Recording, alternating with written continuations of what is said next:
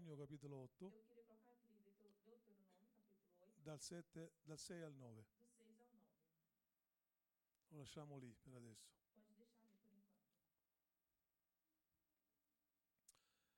Voglio soltanto raccontarvi un po' qualche minuto della mia storia. Sono pastore della Chiesa a Roma da 30 anni Eu sou pastor já há mais de 30 anos ali na igreja de Roma. e 13 anni fa è venuto in Italia il pastore Joseph Prince da Singapore. Ha fatto tre giorni di conferenza, quattro predicazioni e ha distrutto tutto il mio ministero.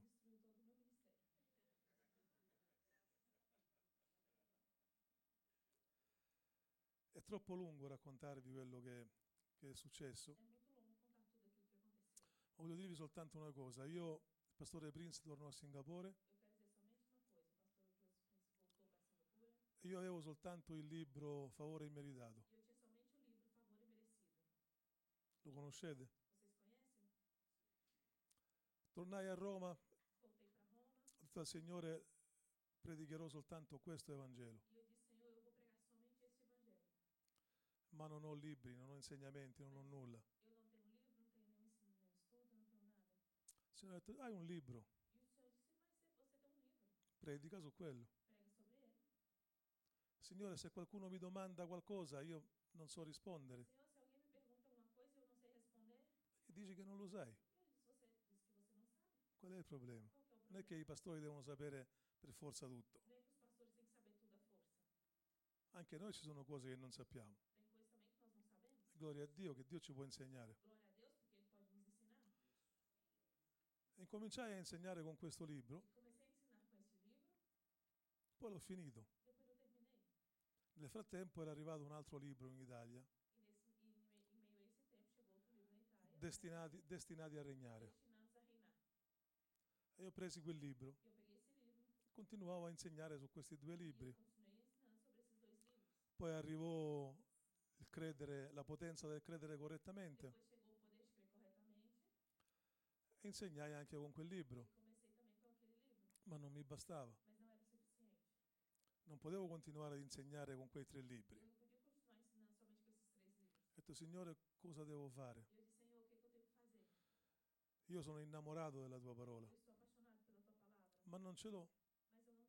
Sono andato su internet e tutti gli insegnamenti, i sermoni di Prince erano in inglese e todos os ensinamentos e, e todo o trabalho que tinha de príncipe era tudo em inglês. e io non, non- non conosco neanche una parola di inglese, quindi. Signore come devo fare? Ero disperato davanti al Signore e il Signore mi disse, invece di mormorare, trova la soluzione che già ti ho messo vicino. Ho detto, Signore, quale soluzione? E lui mi ha detto, Aronne. E ele disse, me disse, Arão. Aronne è la soluzione. Arão é a solução. Vai a studiarti Aronne. Vai estudar sobre Arão. Così sono andato a studiare Aronne E eu fui estudar sobre Arão. e ho visto che Dio lo ha messo come parola per Mosè. E eu vi que ele colocou como palavra para Moisés. E ho capito. E eu entendi.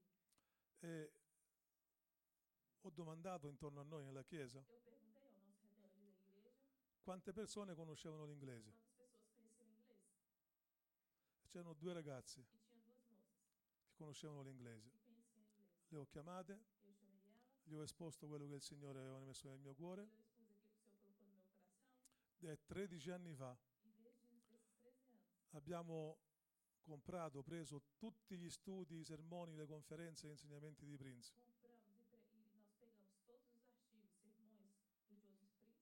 E, li abbiamo tradotti tutti in italiano.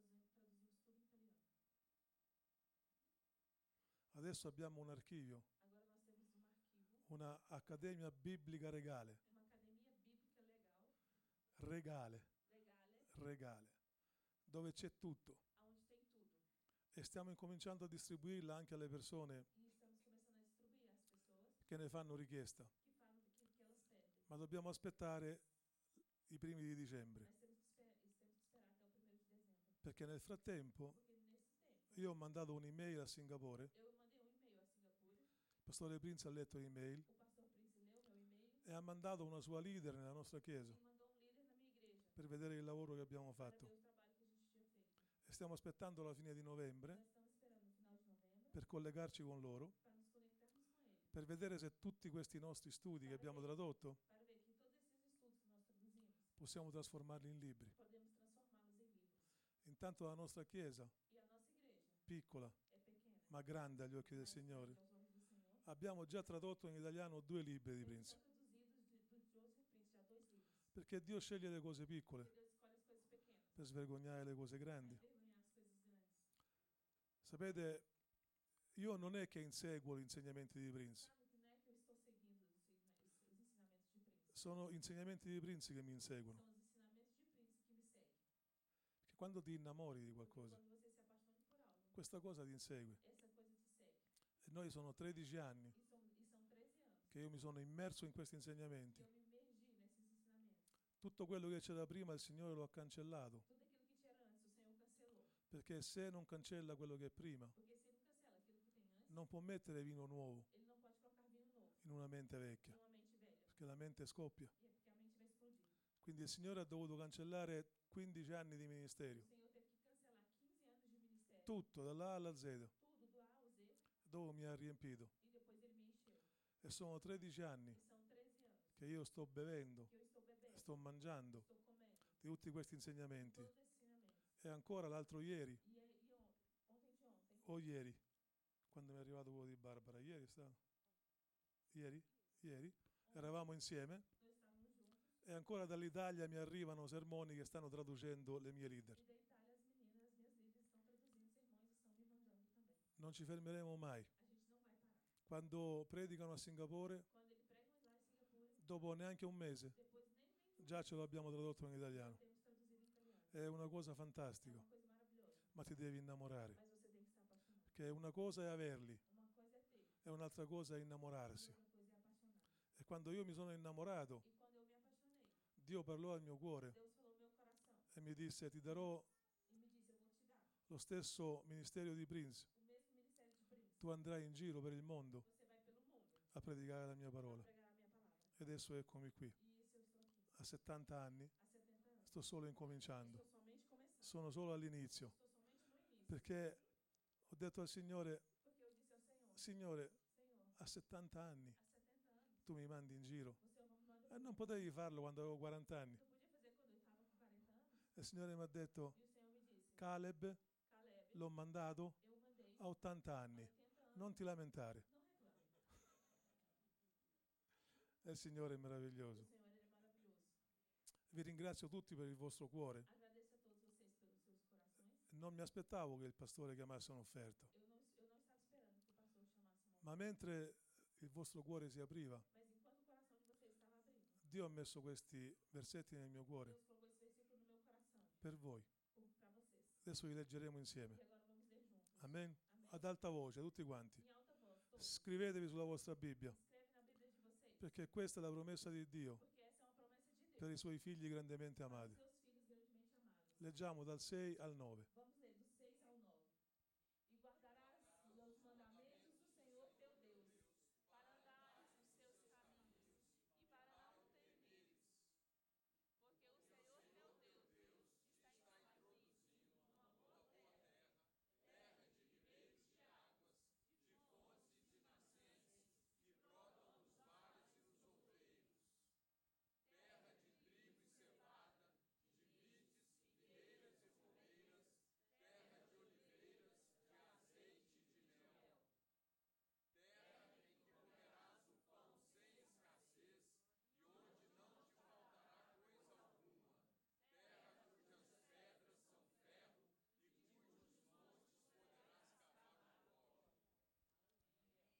agora. Non dovevo predicare su questo, ma c'è tanta rivelazione di grazia qui. La vedremo piano piano. Mettete il versetto 6, per favore. Me coloca o versículo 6, por favor. Leggilo un'altra volta. E guardará os mandamentos do Senhor teu Deus, para andares nos seus caminhos e para o temeres. Naturalmente qui siamo nel vecchio patto Naturalmente na velha aliança. e naturalmente nel vecchio patto E naturalmente na velha aliança, dovevano obbedire ai comandamenti di Dio. Deus. Ma oggi si dice e guarderanno il libro della grazia. Qualcuno mi ha detto, Pastore Vincenzo, c'è scritto nella legge a Giosuè, questo libro della legge non si allontani mai dal tuo cuore, não, se, não, não vá nunca para longe do seu coração, ma meditalo giorno e notte, mas medite dia e noite, così riuscirai in tutte le tue imprese que assim você vai conseguir em tudo e tu prospererai. e você vai ser próspero. Dice, vedi, Pastore Vincenzo, Pastor c'è scritto Está escrito, che chi osserva la legge quem observa a lei prospera. é próspero. E Giosuè E Josué ha osservato il libro della legge observou, observou o livro da lei e Dio lo ha benedetto così tanto e Deus o abençoou assim tanto che ha fermato il sole. que o parou, fez o, o sol parar. Ha fatto un grande miracolo sotto la legge. E sotto la grazia? E io gli ho detto, amato dal Signore, sai cosa è successo? Sotto la legge Giosuè ha fatto questo, ma sotto la grazia, un giorno, nella città di Gerico, c'era un impuro, di nome Timeo, que o nome de Tim- Timeo figlio di Bartimeo, filho de Bartimeu. Timeu, filho de Bartimeu. che quando è passato Gesù ha gridato e ha detto Gesù, figlio di Davide, abbi pietà di me. E il Signore si è fermato e lo ha guarito. Vedi, amato dal Signore, sotto la legge Giosuè ha fermato il sole, sol. ma sotto la grazia il cieco ha fermato colui che ha creato il sole. Aquele que criou o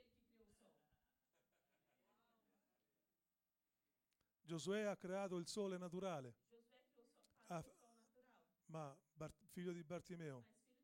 Ha fermato il sole di giustizia. giustizia. Giosuè gridò e fermò il sole. Il cieco gridò E fermò Gesù. Questa è la grazia. Eh, Pastore Vincenzo, Vincenzo? ma Mosè, sotto la legge, ha aperto il mare, ha alzato il bastone levou a, a sua, levantou a e ha aperto il mare. e tu che ne dici? O Senhor que disse? Ha detto, sotto la grazia, sul Calvario, un centurione romano ha alzato il suo bastone, la sua lancia, e ha aperto il cuore di Gesù. Mosè aprì il mare e uccise tutti gli egiziani. Gesù aprì il suo cuore e salvò tutti gli egiziani. Comprendete? Ah, Pastore Vincenzo, ancora un'altra cosa. Ah, va bene, continua, parla. Giosuè ha messo i suoi piedi nel Giordano, il Giordano si è aperto, si sono fermate le acque, l'arca è passata e poi le acque si sono chiuse. Giosuè ha messo i suoi piedi nel Giordano e ha fermato le acque. Che ne dici? Ho detto, amato dal Signore, sotto la grazia, il figlio di Dio ha messo i suoi piedi nel Giordano e ha aperto il cielo.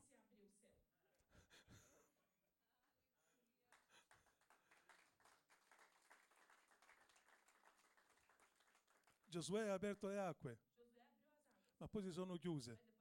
Gesù ha aperto i cieli e non si sono mai chiusi. Oggi ci insegnano sette chiavi per aprire il cielo, ma il cielo non è stato mai chiuso. Si è aperto nel Giordano ed è ancora aperto. Il cielo si è aperto su Gesù. Gesù è in mezzo a noi. I cieli sono aperti e le benedizioni sono qui. E noi vediamo gli angeli di Dio salire e scendere, salire e scendere. Signore, apri gli occhi per vedere l'attività angelica che c'è intorno a noi in que questo momento. C'è un'attività angelica tremenda. Aprite i vostri occhi. Gesù ha detto, Padre, io ho dato loro la stessa gloria che tu hai dato a me. Amati dal Signore, sotto la grazia abbiamo la stessa gloria di Gesù. Comprendete cosa vuol dire? La gloria di Gesù faceva vedere i ciechi, faceva sentire i sordi, faceva camminare gli zoppi, resuscitava i morti. Padre, questa gloria io l'ho data anche a loro. Prendiamola questa gloria. Sotto la grazia ci abbiamo questa gloria. Abbiamo la stessa gloria di Gesù. Il diavolo non vuole che noi sappiamo questo, ma io e te abbiamo la stessa gloria, la stessa potenza e la stessa grazia che Gesù ha adesso agli occhi del Padre. Sapete quanto siamo graditi a Dio?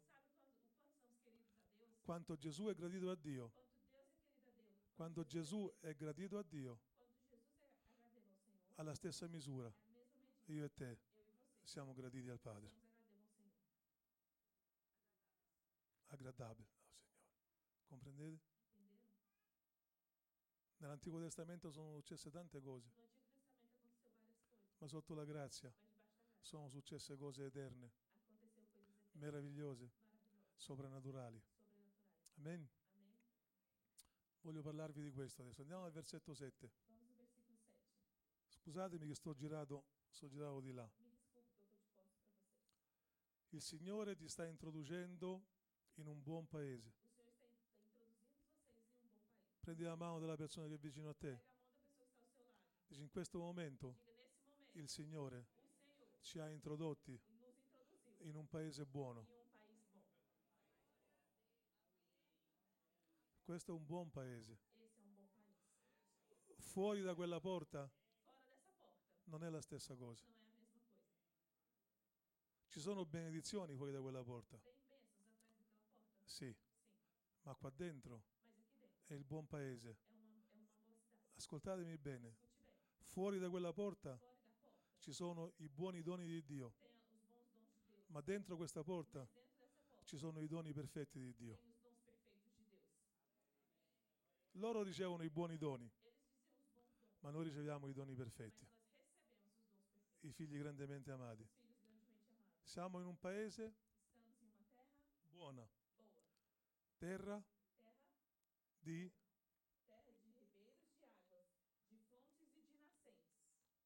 Dimmi in italiano, cosa vuol dire riberi se acqua?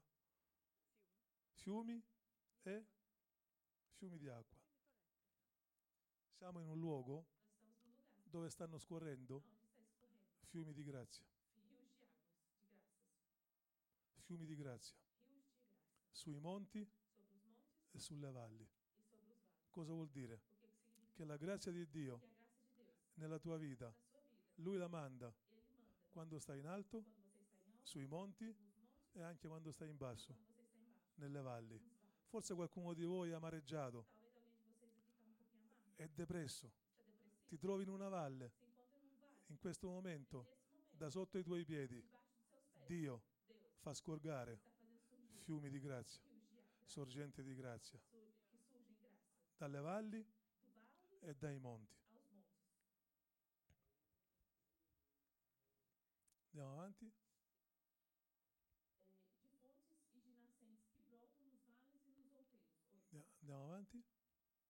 Terra de trigo e cevada, de vides, figueiras e romeiras. Terra de oliveiras, de azeite e de mel.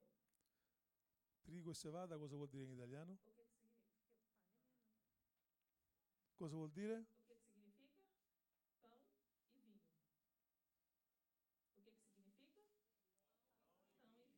Cosa faremo noi dopo? Pane e vino.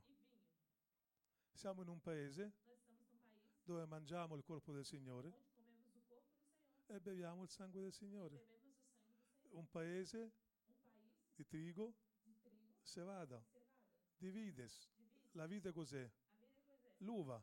Uva. Di cosa parla? Vino. E il vino porta gioia. C'è qualcosa che non va nella tua vita? Il matrimonio non va?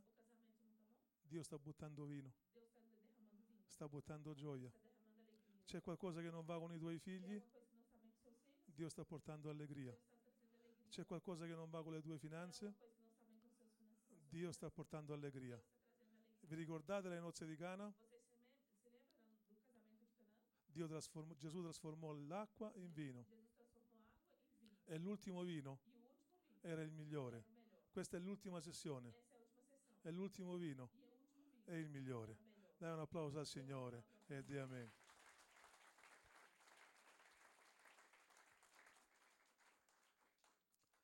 Terra di olive. Terra oliveiras. Abbiamo detto pane e vino pão, vinho e olio. e. Pane, vino Pão, vinho e olio. e óleo. Oliva. Oliveira. Olio parla dell'unzione. Quindi siamo in un luogo dove in questo momento abbiamo due unzioni. Una che viene da sopra e una che viene da dentro. Abbiamo l'unzione della Pentecoste e l'unzione del E Santo. L'unzione della Pentecoste. I doni dello Spirito Santo ci danno forza, ma l'unzione del Santo ci guida per le vie del Signore.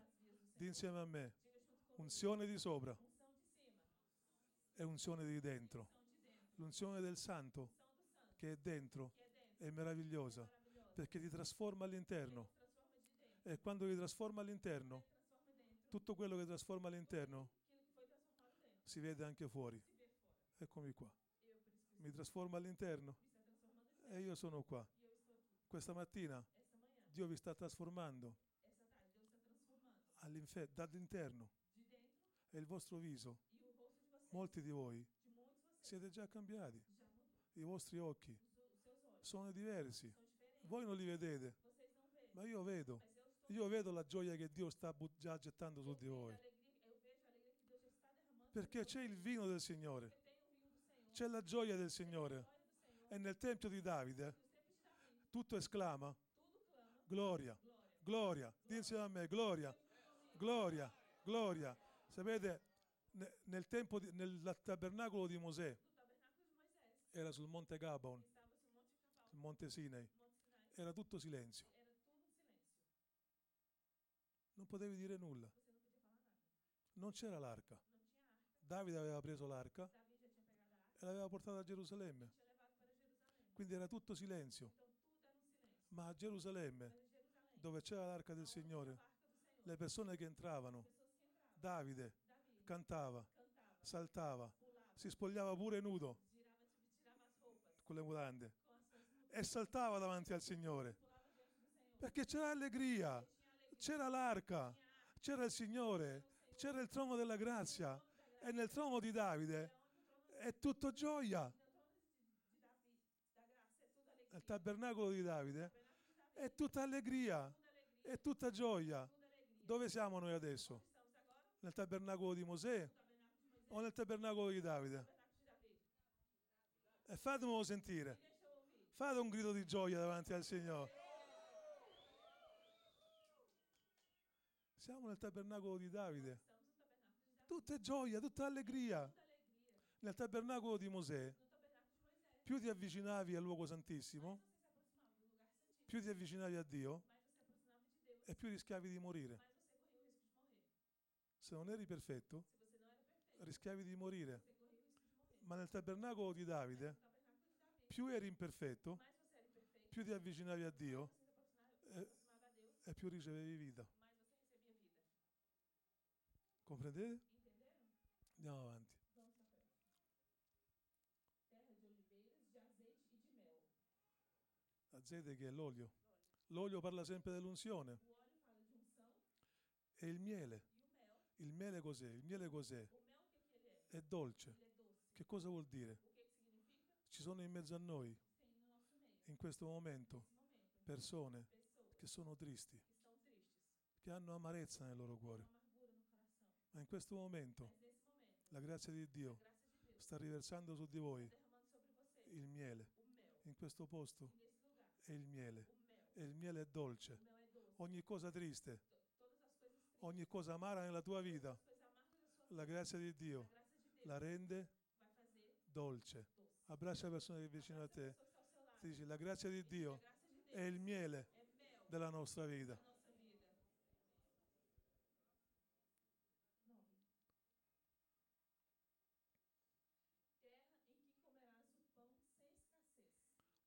Terra em que comerás o pão sem escassez. Un luogo dove ci sarà pane che non ci mancherà mai. Quanti di voi stanno mangiando? Stiamo mangiando abbondantemente il pane della vita. Quando predichi l'Evangelo della grazia, il pane della vita non ti mancherà mai. Il Signore è il mio pastore, nulla mi mancherà. nada me faltará. E onde não faltará coisa alguma, terra cujas pedras são ferro e de cujos montes poderás cavar o cobre. Questo è meraviglioso. Sta parlando di due cose preziose, il ferro e il rame. Ai tempi di Deuteronomio, il ferro, si costruivano le armi, era prezioso, era potente. Quindi il ferro parla di potenza. Dice la parola del Signore che il rame e il ferro, si devono scavare. Cosa stiamo facendo questa mattina? Stiamo, stiamo scavando nella parola del Signore. E più noi scaviamo nella parola del Signore, più la potenza, più il ferro scende nella nostra vita, più la potenza di Dio scende nella nostra vita. Questo è il paese che il Signore ci sta preparando per questa sera. E io amo vivere in questo luogo. Amen. Gloria a Dio. Avete mai par- sentito parlare delle maledizioni generazionali? Prima di conoscere la grazia, io ho fatto tante riunioni e ho predicato tanto sulle maledizioni generazionali. E eu preguei, e eu preguei várias, eh, quebrando maldições hereditárias. Ho predicato tanto sulle maledizioni generazionali, ma lo feci nella mia ignoranza. Ma quando ho conosciuto la grazia, il Signore mi ha fatto comprendere che tutte le maledizioni della mia vita sono andate su quella croce, sono andate sul Calvario. E tutte le benedizioni di Dio sono venute nella mia vita. Sapete, il diavolo continua a amaldiçoando. ma le maledizioni del diavolo non possono neanche toccarci, perché intorno a noi c'è uno scudo di protezione. Sapete come si chiama? Grazia. Noi abbiamo lo scudo e la grazia di Dio. Mia moglie fa sempre una preghiera particolare. Quando io vado in giro da solo, adesso sono 30 giorni che sono qui, e dicono le persone, ma Pastora Rossana, as pessoas digam a ela, Pastor Rossano, tu mandi in giro tuo marito da solo per un mese, un mese e mezzo, ma non hai paura che possa succedere qualcosa? E mia moglie gli dice, no, ti fidi così tanto di tuo marito? No. Mi fido della preghiera che io faccio per mio marito. Viu na oração que eu faço pelo meu marido? Quale preghiera fa lei? Semplice. Quando io parto, lei dice, Signore, intorno a mio marito marido, metti un cerchio di spine.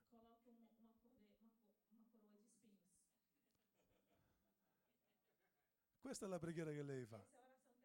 Metti un cerchio di spine intorno a mio marito. marido. E quando intorno a noi c'è un cerchio di spine, se una persona cerca di avvicinarsi, specialmente se senza vestiti,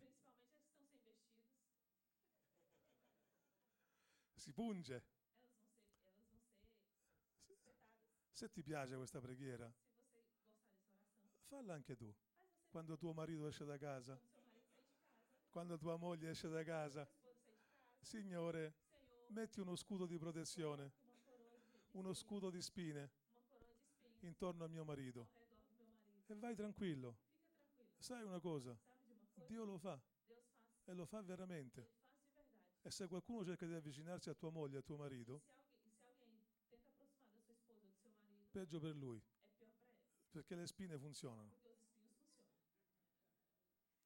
Anche il diavolo cerca di maledirci. Nella Bibbia c'è un re che si chiamava Balak Na, na Bíblia tem um rei que chamava Balaque e un profeta che si chiamava Balaam, diciamo un, un mezzo sviato. Mezzo sviato, un profeta mezzo sviato. E Balak chiamò il profeta Balaam per maledire il popolo di Israele. E gli disse, se tu maledici il popolo di Israele, E ele disse: Você amaldiçoou o povo de Israel io ti riempirò di doni. Ma riquezas." Balaam gli rispose, come posso maledire io qualcuno che Dio benedice? Quanti sono benedetti da Dio? Ma come può maledirti? Come può qualcuno maledirti se Dio ti benedice? Come fai ad avere paura delle maledizioni? Chi può benedirci quando Dio ci benedice? E sapete, quando Balaam chiese a Dio se poteva maledire Israele, sapete come ha risposto Dio? Io non vedo iniquità e non vedo peccato in Israele. In questo momento, Dio sta guardando in mezzo a noi. Dio non vede peccato e Dio non vede iniquità. Attenzione, Dio non ha detto non c'è peccato. In Israele c'era peccato. C'erano i mormoratori, c'erano i ladri, c'erano anche gli adulteri. C'era gente che era, che era nel peccato. Sicuramente in mezzo a noi qualcuno ha a che fare ancora un po' con qualche sbaglio. C'è qualche peccato nella nostra vita ancora. Ma Dio ci guarda e dice, nella mia chiesa, in questo momento, io non vedo iniquità e non vedo peccato. Sapete perché? Perché Dio non vede iniquità? Perché Dio non vede peccato? Perché Balaam non poteva maledire Israele? Por que Balaão não podia amaldiçoar Israel? Adesso vi faccio vedere una cosa. Possiamo mettere quella fotografia, quella foto per favore?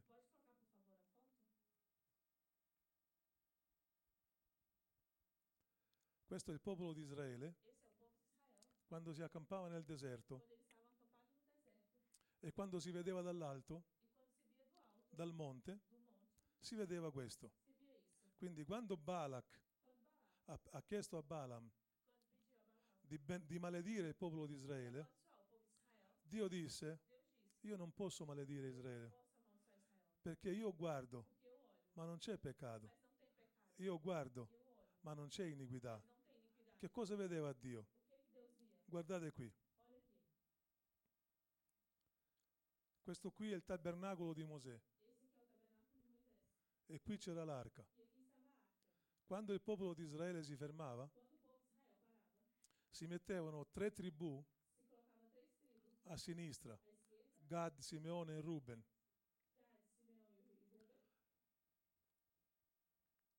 tre tribù alla sua destra, tre tribù dietro e tre tribù avanti.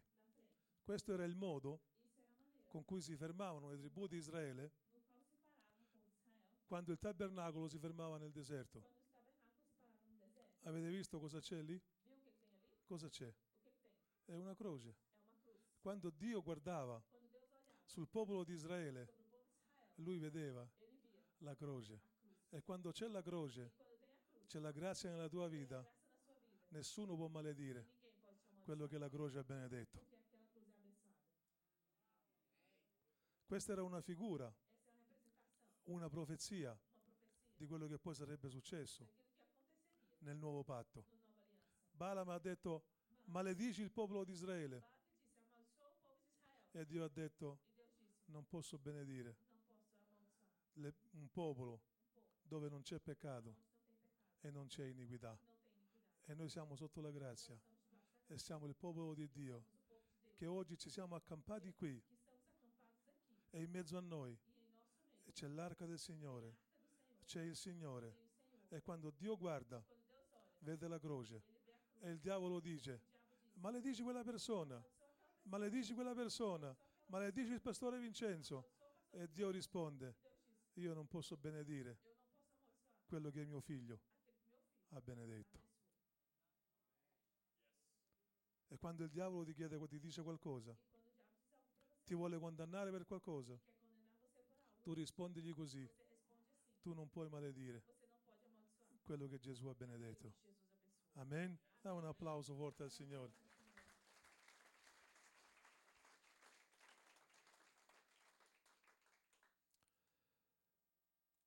I profeti dell'Antico Testamento. Oggi ancora ci sono persone che frequentano le chiese, si chiamano profeti. Loro. Io credo nei profeti, nel ministero profetico e credo anche nel dono della profezia. Io adesso sto profetizzando. Profetizzare è parlare, parlare da parte del Signore. Quindi cosa sto facendo? Sto profetizzando. Ci sono ancora dei profeti che arrivano nelle chiese e incominciano a profetizzare in questo modo. Così dice il Signore. Avete mai sentito? Così dice il Signore. Non sto dicendo che non si può fare, sto dicendo che non si può incudere terrore alle persone. Così dice il Signore. Se tu non fai questo, il Signore ti punisce. Questa profezia nel nuovo patto della grazia non esiste più. Ascoltatemi bene, in tutto il Nuovo Testamento non c'è mai scritto così dice il Signore. Provate a trovarlo. Non c'è mai scritto così dice il Signore. Noi nel Nuovo Testamento siamo sacerdoti. Adesso Gesù in cielo è profeta? Sì. È re? Sì. Ma quale funzione sta facendo? qual função ele está fazendo? Sommo sacerdote. Lui è il nostro sacerdote. Intercede per noi. E noi cosa siamo? Che funzione facciamo? Noi siamo i sommi sacerdoti, i sacerdoti del Signore. Qual è la differenza tra il profeta e il sacerdote? Nell'Antico Testamento il profeta prendeva la parola di Dio e la portava in mezzo al popolo. Nel nuovo patto della grazia il, il sacerdote prende il popolo e lo porta davanti a Dio. C'è una bella differenza.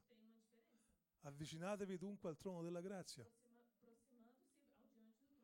La mia profezia è quella di prendere voi, portarvi davanti al trono della grazia per farvi trovare l'aiuto di cui avete bisogno.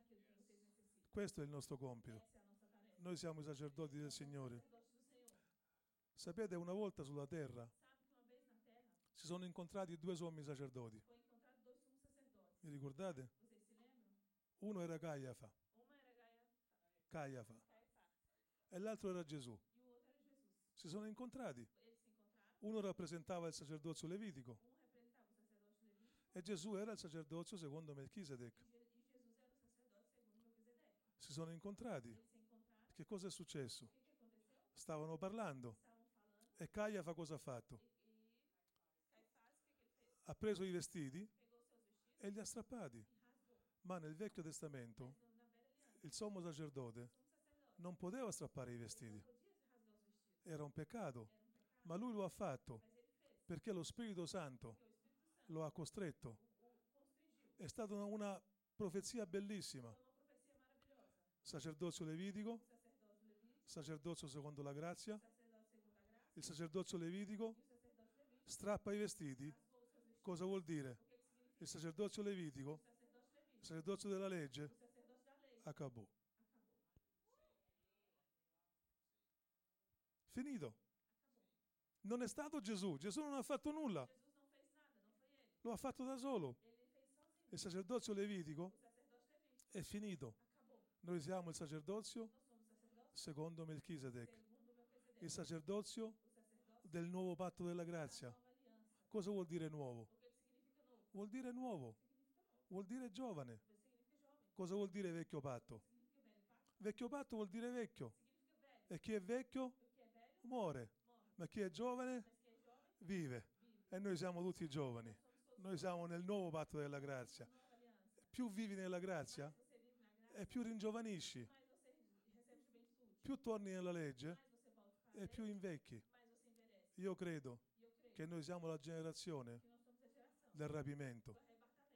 Ecco perché io dico sempre, chiedete al Signore di vivere più anni possibile, sempre, anni senza misura, perché Gesù sta per tornare. Sapete, io sono sicuro che noi siamo la generazione del rapimento. Più anni tu vivi E più possibilità hai di essere rapito. possibilidade arrebatado. Ecco perché è importante. Ecco perché io voglio vivere tanti É anni. Perché quando Gesù ritornerà, ci saranno due generazioni che verranno rapite, i bambini e i giovani. Erano rapiti perché sono giovani e poi, dice la- l'Apostolo Paolo, quelli che sono rimasti in vita. aqueles que ficaram em vida. Chi sono quelli che sono rimasti in vita? Quelli che hanno vissuto più anni degli altri. Più anni rimani in vita e più possibilità hai di essere rapito dal Signore. Metti la mano sul tuo cuore, di Signore, anni senza misura. Dillo ancora, Signore, anni senza misura. Che bello, all'improvviso essere rapiti e andiamo a incontrare il Signore dell'aria. encontrar o Senhor lá. Eh, Insieme a noi verranno rapiti i bambini di, di un anno e anche noi di 140 anni. aí nós de 140 anos. Verremo rapiti insieme, due generazioni. Ora, vi ho parlato prima dei profeti, ma i profeti dell'Antico Testamento cosa predicavano? Vogliamo andare a vedere cosa predicavano? Vamos ver o que, que eles pregavam? Andiamo a vedere cosa dice la parola del Signore. Prima Pietro capitolo 1, 1 Pedro capítulo 1, versetti 10 e 12. versículo 10 e 12. Dessa salvação inquiriram, riam e indagaram diligentemente os profetas que profetizaram da graça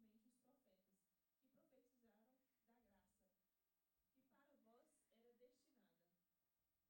Indagando qual o tempo ou qual a ocasião que o Espírito de Cristo que estava neles indicava, ao predizer os sofrimentos que Cristo havia de vir e a glória que lhe havia de seguir aos quais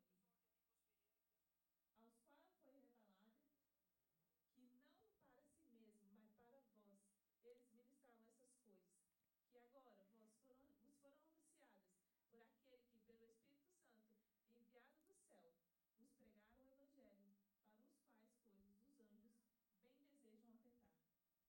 Cosa predicavano i profeti dell'Antico Testamento? Che cosa cercavano? La grazia. Vogliamo leggere il primo versetto un'altra volta? Indagavano sulla grazia di Dio. Desta salvação inquiriram e indagaram diligentemente os profetas que profetizaram da graça que para vós era destinada. Hanno indagato e hanno profetizzato e hanno predicato sulla grazia che era destinata a noi. Le persone dell'Antico Testamento, per tutta la vita, hanno cercato di conoscere questa grazia e non ci sono riusciti. Questa grazia che noi abbiamo ricevuto dopo la croce. Vedete i profeti, i profeti di Dio, per tutta la vita hanno cercato non hanno mai trovato quello che noi abbiamo trovato sulla croce. Comprendete?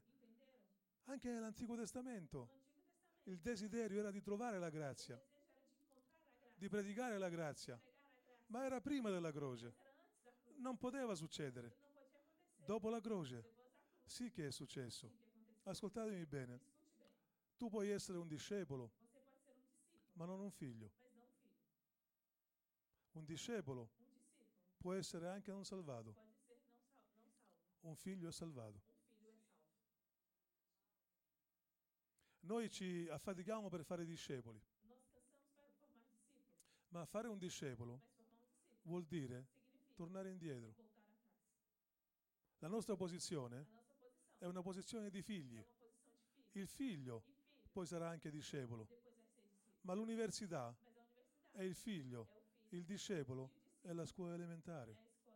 Essere discepolo vuol dire essere inferiore a colui che è figlio.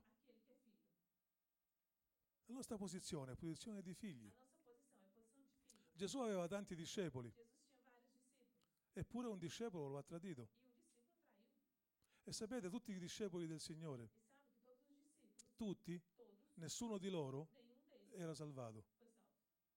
Sono stati tre anni e mezzo con il Signore, ma nessuno di loro era salvato, perché Gesù ancora non era morto. Essere discepolo non vuol dire automaticamente essere salvato. Essere figlio, sì, vuol dire essere salvato. Dopo la morte di Gesù, Depois da morte de Jesus, i discepoli di Gesù, anche loro, furono figli, salvati, e anche discepoli, E anche apostoli. Ma la nostra posizione davanti a Dio, la posizione più grande, è quella di figli grandemente amati. Discepolo vuol dire soltanto alunno, uno che, a cui insegni le cose. A- anche i rabbini avevano i discepoli. I rabbini avevano i discepoli. Paolo era discepolo di Gamaliele. Gamaliele.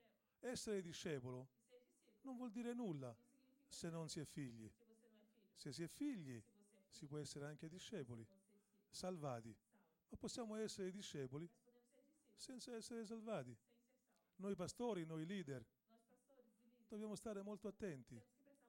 Prima ancora di fare discepoli, di fare figli. Dopo faremo anche discepoli. Ma la cosa più importante è il figlio.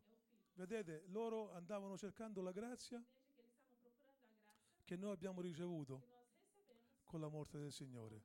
Hanno cercato per tutta la vita, ma non l'hanno trovata. Noi non l'abbiamo cercata. Gesù è andato a morire per amore nostro e l'abbiamo trovata. e. E questa è la grazia di E Dio. Questo vuol dire vivere il nuovo patto Abbiamo dieci minuti ancora, pastore? Dieci minuti? Ok. Vi parlerò di santificazione. Un versetto tremendo che i predicatori della legge ce lo sbattono in faccia. Pastore Vincenzo, tu predichi troppa grazia. Non è colpa mia, è colpa sua. Vattene a prendere con lui. Sì, Pastore Vincenzo, ma senza la santificazione nessuno vedrà il Signore. Te lo ripeto, senza la santificazione nessuno vedrà il Signore. Sai dove si trova? Ebrei 12, 14. Hebreus 12, 14. Andiamo a prendere. Ebrei 12, 14. Hebreus 12, 14. Segui a paz com todos e a santificação, sem a qual ninguém verá o Senhor. Questo è il versetto tremendo. che i predicatori della legge Os pregadores da lei gettano nella nostra vita e si fermano qui. Che mi dici, Pastore Vincenzo? Senza la santificazione nessuno vedrà il Signore. Ascoltami bene. Grazia e santificazione vanno insieme. Non c'è la grazia e la santificazione. Non sono due cose. La santificazione è il frutto della grazia, non all'incontrario. Non è che tu sei santo e poi ricevi grazia. No, prima ricevi grazia e poi diventi santo. Quindi la santità è il frutto della grazia. Sai cos'è? Questo cos'è? Acqua. Se io mi verso l'acqua sopra, che cosa succede? Mi bagno, tocchi l'acqua e ti bagni, tocchi la grazia e diventi santo.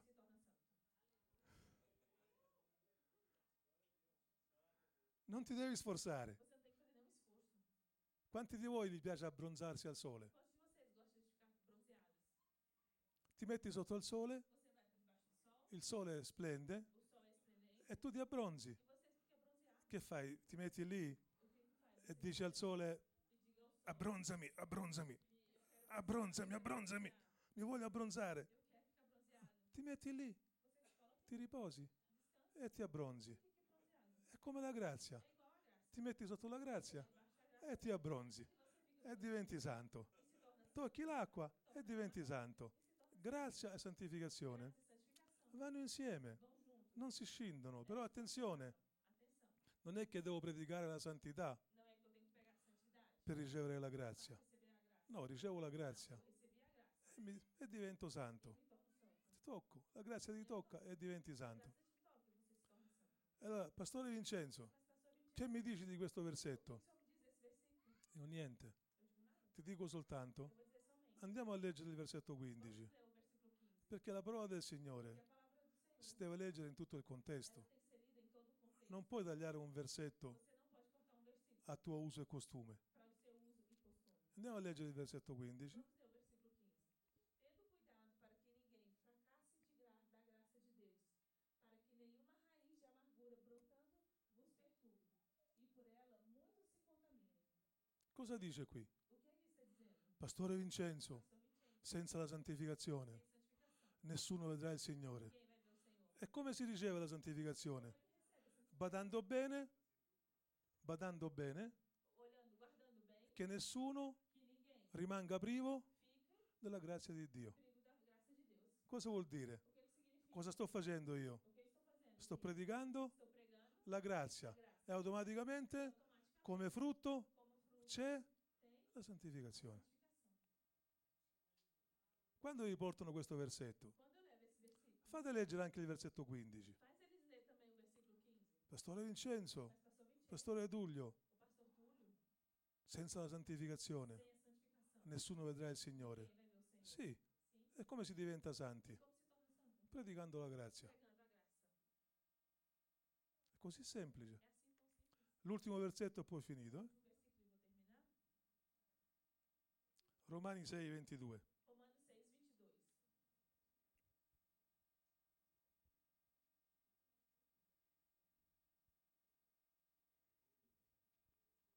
Mas agora, libertos do pecado e feitos servos de Deus, tendes o vosso fruto para santificação e por fim a vida eterna. Cos'è la santificazione? É a santificação? È un frutto. É, uma fru é um fruto. Leggiamo un'altra volta. Ma ora, Mas agora, libertos do pecado e feitos servos de Deus, tendes o vosso fruto para a santificação e La san- por fim a vida eterna. La santificazione è un frutto. Di che cosa? Del predicare a grazia. Grazia e santificazione vanno insieme. Tu predichi la grazia e hai per frutto la santificazione. La santificazione non è una radice per arrivare al Signore, ma è un frutto del fatto che noi stiamo già con il Signore. estamos já com o Senhor. Abbiamo ricevuto grazia e più grazia riceviamo, più frutti portiamo. Più grazia riceviamo e più santi diventiamo. Braccia la persona che è vicino a te, dici, non ti ho mai visto santo come questa sera. Per frutto la nostra santificazione. Grazie per la vostra pazienza, per il vostro amore, per il vostro carigno, per la vostra ospitalità. Dio ci benedica grandemente e ci faccia predicare sempre Mais graça. mais grazia. Mais graça. Amen. Dio vi benedica. Shalom tutti quanti.